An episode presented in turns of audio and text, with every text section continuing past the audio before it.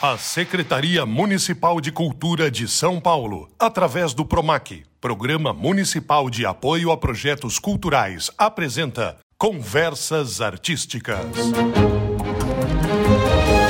Salve, salve! Olá, sejam todos muito bem-vindos ao programa Conversas Artísticas. Aqui quem fala é Paulo Bonfá. E eu sou a Camila Ciroji e hoje a gente faz o Conversas Artísticas direto aqui do Céu Parque Veredas. Estamos trabalhando durante todo o tempo, respeitando as restrições de saúde, não só durante a produção do programa, mas durante todo o tempo de permanência da equipe aqui no ambiente escolar. Exatamente, por isso estamos todos usando máscara agora, com álcool em gel na nossa frente, garantindo o distanciamento seguro. A conversa conversa que começa agora já tem um convidado presente. Júnior Carelli conosco, tudo bom? Muito obrigado pelo convite, galera. É uma honra estar aqui podendo conversar com vocês, falar de arte, falar de música, falar de, da nossa história juntos aí, aqui para a galera aqui do Celso. Você tem uma trajetória interessante como músico, né, Júnior? Você é, se tornou um virtuose do piano, mas você transita em vários gêneros e Queria que você falasse um pouco sobre essa tua iniciação que te levou né, a ser músico profissional com várias possíveis áreas de atuação e não com um campo específico. A minha vida musical ela começa por causa da igreja, né? Então eu venho de berço cristão e o mundo evangélico tem muita música, né? E esse foi meu primeiro contato de me encantar com o instrumento, já com 7, 8 anos de idade.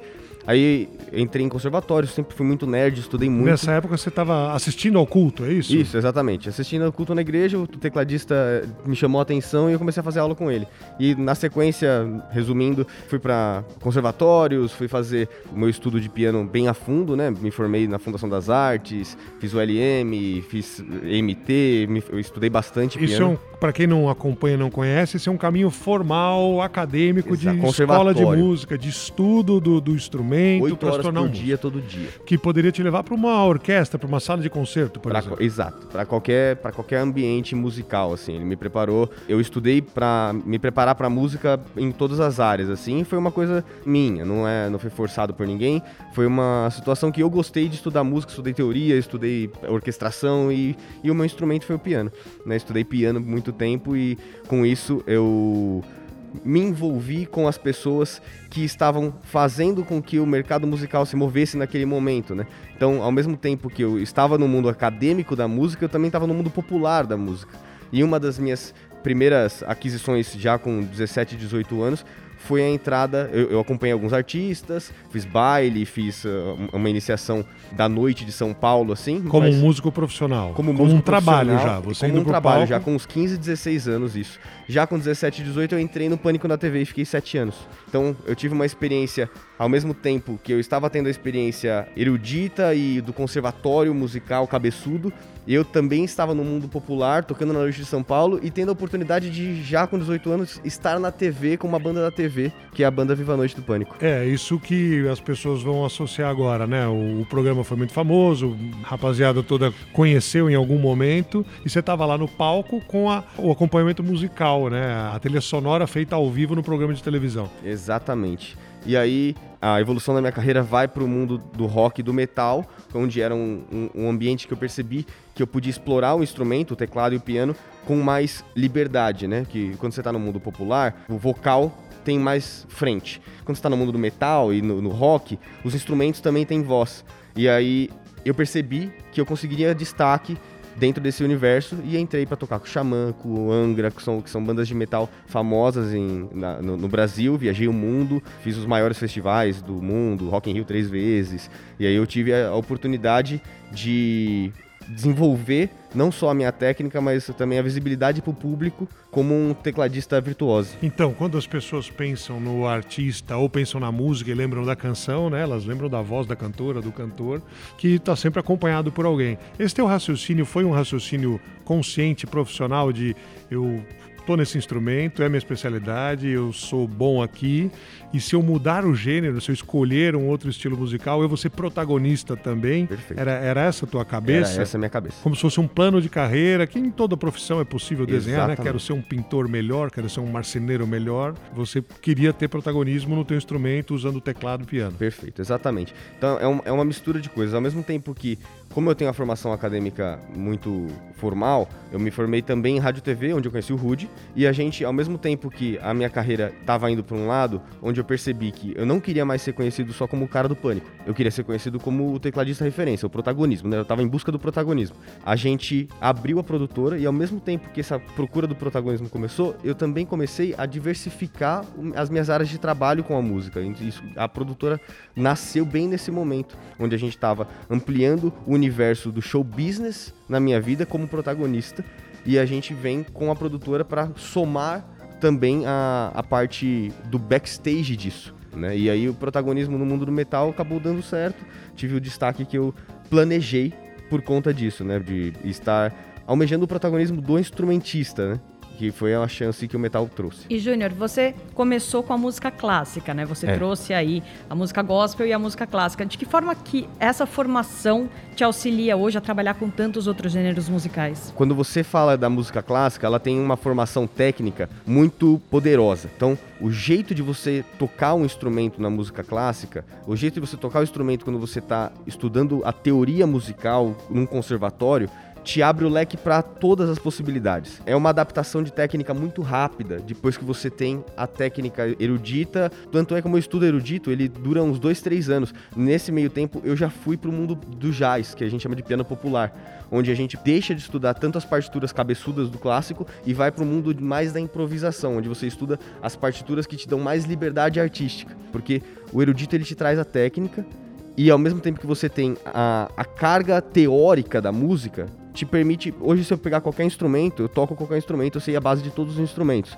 O instrumento é o piano, mas eu estudei música num nível onde eu não tenho nenhuma dificuldade em me adaptar do universo musical. Traduz um pouquinho isso. Pegar um instrumento, eu te dou um violão aqui, você vai dedilhar, talvez não seja o melhor violonista, Exatamente. mas você consegue tocar uma música. Exatamente. Se você me der uma cítara, eu vou perder 10 minutos e vou entender o instrumento e alguma coisa vai acontecer. Tudo isso vem da escola? Tudo isso vem de estudar a música como a raiz da música. Não só o instrumento, não só. Não, não criticando o autodidata, a pessoa que tem uma facilidade, mas quando você entra dentro do mundo acadêmico da música, você abre o leque para as possibilidades de um jeito muito enriquecedor nesse sentido. Porque te permite permear tanto a técnica, quanto as qualificações, quanto a produção daquilo aquilo. Tipo, você enxerga e ouve música de outra forma.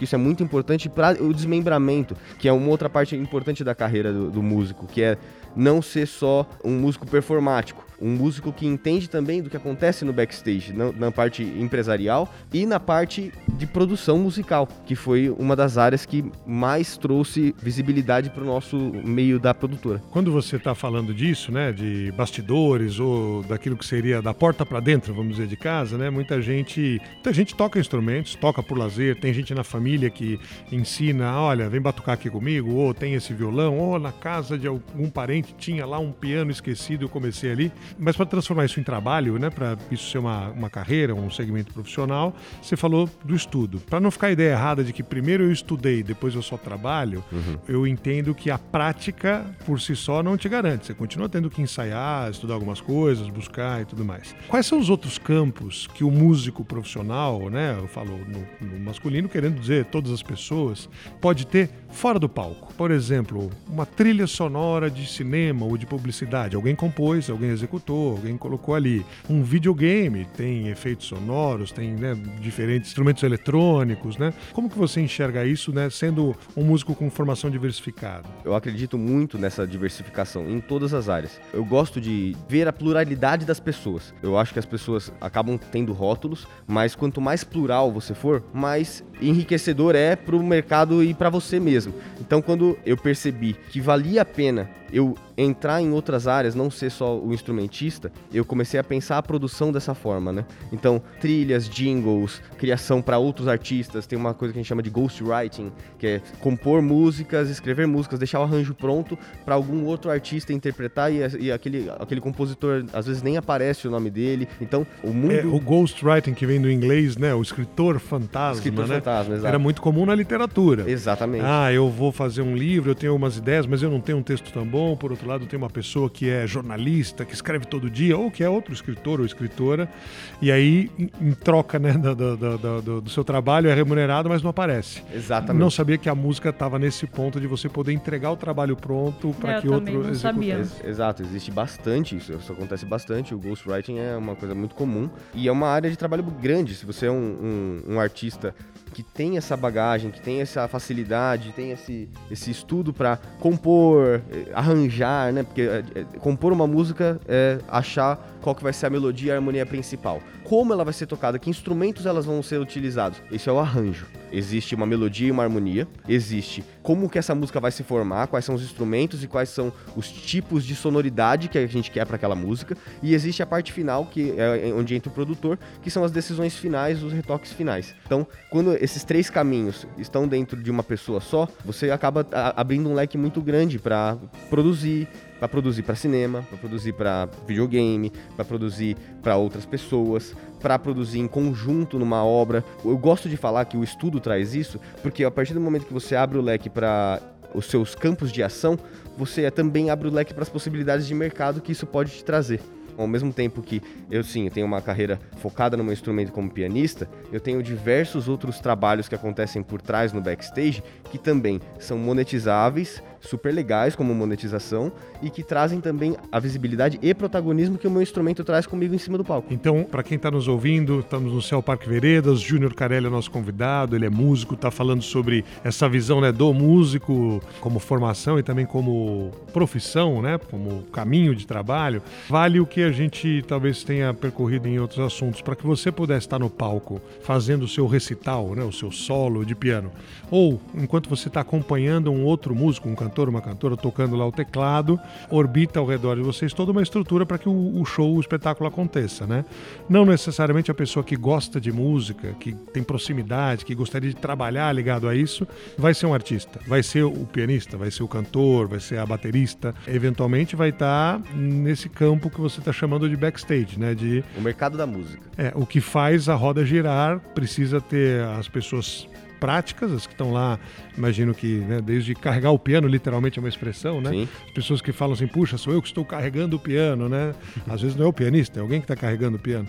Também fora da, da, parte do espetáculo, né? Você precisa organizar a carreira, os escritórios eles têm pessoas em funções administrativas. Que às vezes nem tocam nenhum instrumento e vivem do mercado da música. Como qualquer outro ambiente. Um hospital não tem só médicos, enfermeiros, exatamente, né? Exatamente. No Brasil hoje tem muito campo para quem está começando. Você vê mais facilidade ou dificuldade com comparando, por exemplo, com o teu início? Eu acho que a internet ela abre muito leque, né?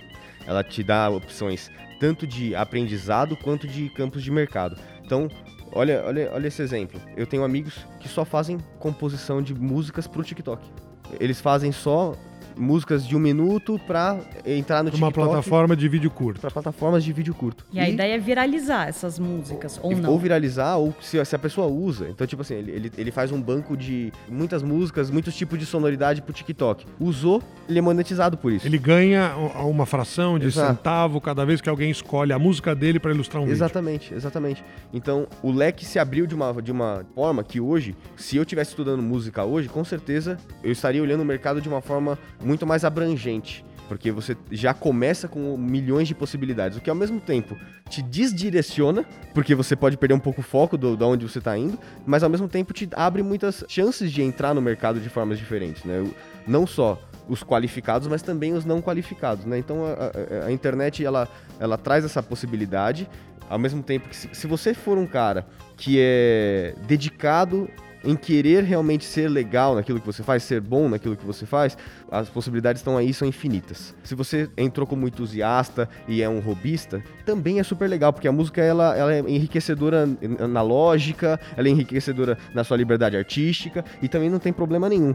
E também tem o, o lado terapêutico da música. Tem gente que usa a música ou para ouvir ou para tocar, para se embedar daquilo ali, como uma terapia mental. Explica o embedar. É, a pessoa, em vez de estar tá só tocando, às vezes ela tá ouvindo música, às vezes ela tá conversando sobre música com amigos, às vezes ela tá indo a shows, então ela não, não necessariamente ela está no protagonismo da música, mas ela está participando ali, às vezes até como um empresário de alguém, como produtor de alguém, como um cara que só ajuda um artista porque gosta do artista e tá ali dando um apoio, uma força financeira ou deixando seu like, os comentários, vivenciando música de forma terapêutica. E Júnior, quando você começou nessa carreira, existia um olhar diferente do tipo, eu quero ser músico, eu quero trabalhar com música, porque o que para muita gente às vezes é diversão, as pessoas quando alguém opta por essa carreira olha e fala assim, hum, mas muito pouca gente tem sucesso. Será que isso vai te dar dinheiro? Será que você vai conseguir vencer na vida?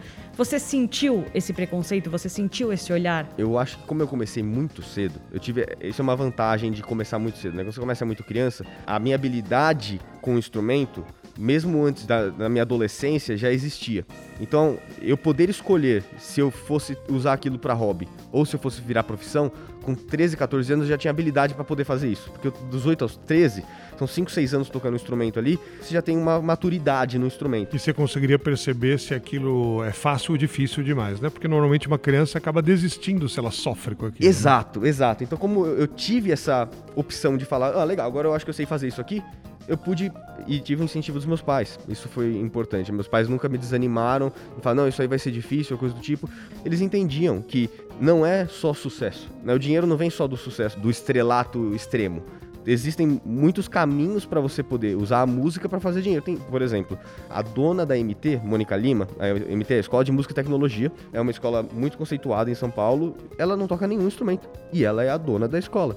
Então, a música, ela não depende só do palco para fazer dinheiro. Existem muitas maneiras de você conseguir monetizar a vida musical, a vida dentro do show business como um todo, né? Então, a minha mãe enxergou isso e ela incentivou eu continuar no instrumento, independente de que caminho fosse ser tomado. Então acho que isso foi muito importante também na minha formação. Você no início da conversa disse que o que te chamou a atenção e te levou para ir atrás de conhecer sobre um piano foi a igreja. Foi. Né? Você estava num culto e tanto faz se a música era gospel, sacra ou enfim a denominação da, da religião. Muita gente tem contato com a música assim.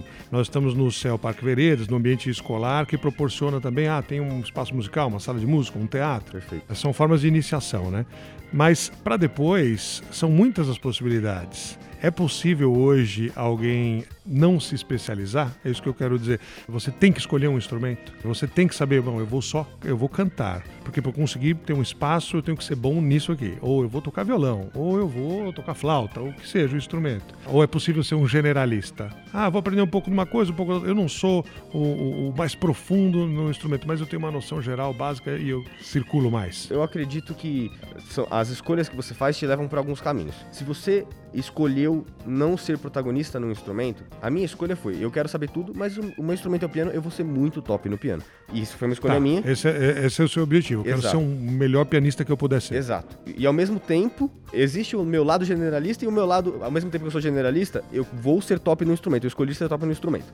O Hans Zimmer é um compositor super famoso, de Hollywood, trilhas que todo mundo já ouviu ele não é protagonista em nada do instrumento dele, em nenhum instrumento. Ele é pianista, mas ele não é um, um, instrumentista que se fala como instrumentista. Ele virou um cara que se focou na composição. Então, como compositor orquestrador, ele não precisa ser um performer de um instrumento muito incrível. Porque ele vai chamar os caras que vão colocar de forma incrível o que ele botou no papel as trilhas dele pro mundo. Quer dizer, ele compôs, ele escreveu a música e não necessariamente ele vai tocar a música. Exatamente. Ele vai falar, puxa, um violino, ou eu não sei tocar, ou eu não toco bem, vou pegar um violinista e ele faz a parte. Exatamente. Isso vai aparecendo com as suas decisões. Se a sua decisão generalista te levar para esse lado, porque, puta, eu, eu toco um pouquinho de tudo porque eu quero compor legal, porque eu quero entender a composição de um jeito muito massa. Isso vai te levar para um caminho. Ah, eu, eu entendo um pouquinho de tudo, mas ao mesmo tempo eu sou protagonista no meu instrumento. Isso vai te levar para um outro caminho e abrir outras possibilidades, né? Então, eu acho que pensando num, num, num organograma, para cada decisão que você toma, abre algumas possibilidades. E não existe o certo ou errado, existe o jeito que você vai olhar para essas oportunidades e aproveitar elas ou não. Eu acredito que seja uma resposta difícil de dar, porque quando a gente fala de música, agora a gente fala de uma série de instrumentos, de uma série de profissões. Uhum. Mas alguém que de fato gosta de música que está ouvindo aqui o nosso programa, que se interessa pelo meio e fala, eu gostaria de trabalhar nesse meio. Qual é a melhor forma de começar? É isso que eu falei. É uma resposta difícil porque pode ser que a pessoa goste mais de piano, ela goste mais de violão, ela é. goste mais de composição. E eu sei que isso varia muito. Mas pensando num, de uma forma mais geral, assim, mais global, o que, que você recomendaria para alguém que tem interesse em trabalhar nesse meio? Primeiro é uma análise das suas habilidades, né? Onde você se enquadra que te faz um músico, alguém que trabalha com show business, com habilidades para alguma coisa. Por exemplo, ah, eu comecei a, a estudar meu instrumento e eu quero começar a realmente entrar no mundo profissional da música muitas vezes quem está começando depois de você é mais fácil aprender com faixa amarela do que aprender com faixa preta. Então você começar a dar aula, mesmo você estando ainda num período de estudo, para quem está abaixo de você no nível, é um ótimo caminho.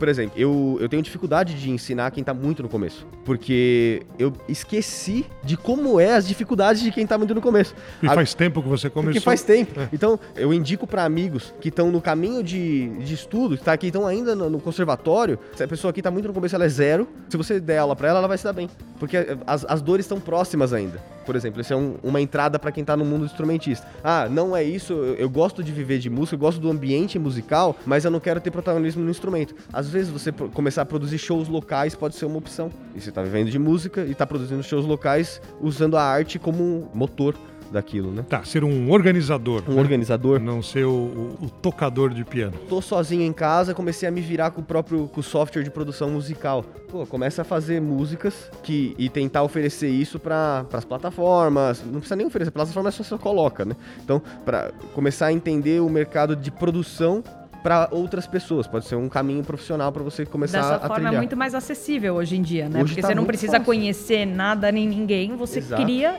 e publica. E coloca, ex exatamente. Então, tipo, existe como qualquer negócio. A música, quando você fala, vou usar a música para mim como uma, um profissional, você está criando uma empresa. Então, uma empresa tem marketing, tem administração, uma empresa tem gestão financeira, fora as habilidades das pessoas que você está contratando, que é tudo você. Então, existe. Uma empresa de uma pessoa só. Uma empresa de uma que pessoa só. Que é você só. olhando tudo. Então, é, é, quando, quando você fala, vou entrar para o mundo profissional da música, todas essas habilidades começam a fazer falta. E aos pouquinhos você vai percebendo elas. Ah, legal. Comecei a produzir, cheguei num resultado legal como produção. Para che chegar numa música, num, num hit legal de um minuto ali, que pode ser que as pessoas comecem a usar no TikTok, por exemplo. Como é que eu faço para colocar no TikTok? Aí depende de uma habilidade administrativa. Mas como é que eu faço para agora no TikTok e bem?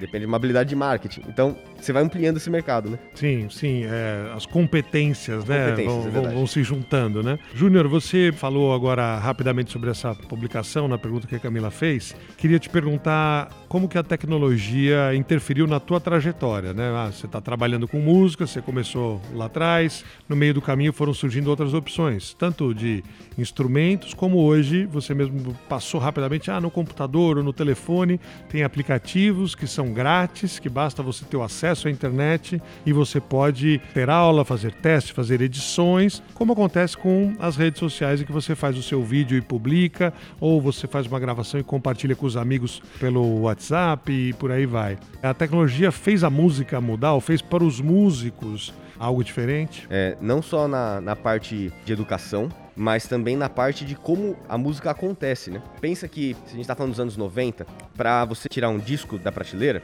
você precisava entrar no estúdio, tocar direito, produzir, compor e aí lançar. E aí tinha uma trajetória que você tinha um ano para fazer isso acontecer. Para aí depois descobrir se foi bem ou se não foi. As prateleiras disponíveis eram outras. Hoje em dia, a velocidade da informação faz com que você também precise agir muito mais rápido. Então, se você for olhar no Brasil, toda sexta-feira sobem mais de 20 mil músicas no Spotify. Esse, esse é um número atual, é 20 um mil real, é. músicas toda sexta-feira, numa única plataforma tocadora de, de Exatamente, música. só no Brasil. Então é, é uma. É, uma é, é muito forte, é, o fluxo é muito maior.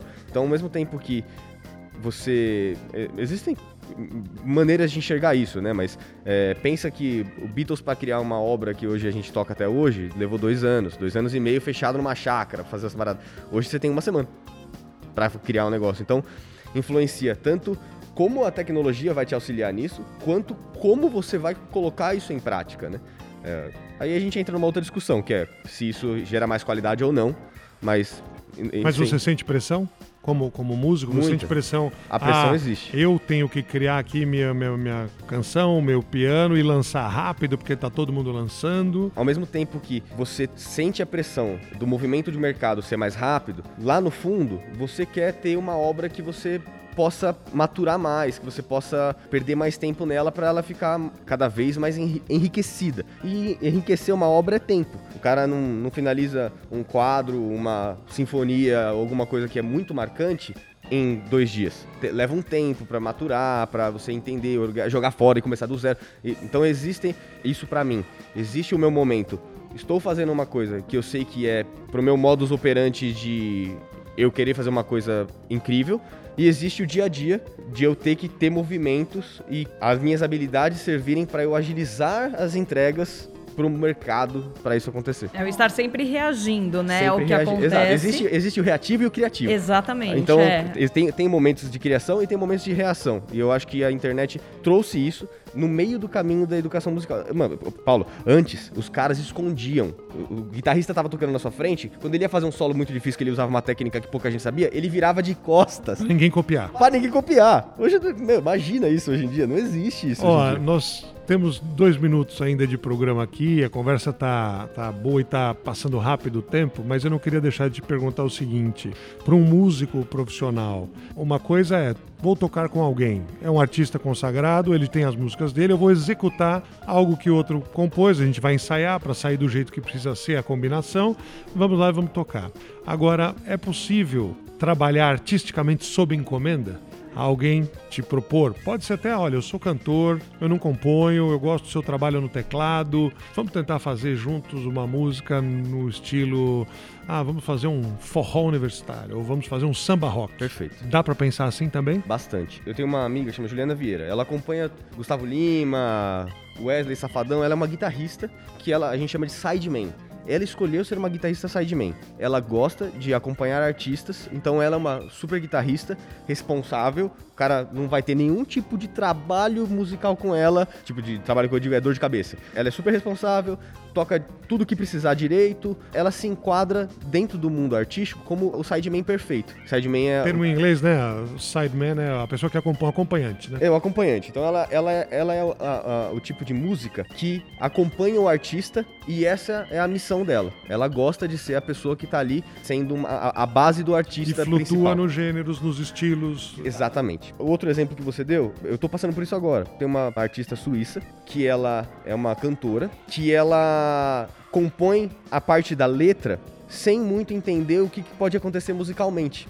Então, o nosso trabalho junto tem sido, ela manda a letra, eu musico aquela letra a partir das nossas ideias, do nosso brainstorm, e aí começa a rolar uma troca. Então, ao mesmo tempo que criação harmônica, melódica e rítmica tá acontecendo dentro do meu estúdio, ela tá lá pensando na mensagem que ela quer passar e de que maneira ela quer, ela quer passar aquela mensagem. Então, existe um trabalho a quatro mãos que é o seguinte: eu quero me comunicar com essa galera, a minha mensagem fala sobre tal assunto e eu quero chegar neles de tal maneira. Como que isso se transforma em música? Chega pra mim pra eu transformar isso em música. Então esse é um trabalho bem específico de como você tá falando. Uma pessoa que precisa de habilidades que você tem e ela não pra gerar uma- um criativo musical. Júnior Carelli, muitíssimo obrigada por participar aqui com a gente do Conversas Artísticas direto do Céu Parque Veredas. Foi um prazer receber você aqui. Prazer é todo meu, Cami, Paulão. Obrigado demais pela oportunidade. Foi uma honra. Valeu! A Secretaria Municipal de Cultura de São Paulo, através do PROMAC, Programa Municipal de Apoio a Projetos Culturais, apresentou Conversas Artísticas.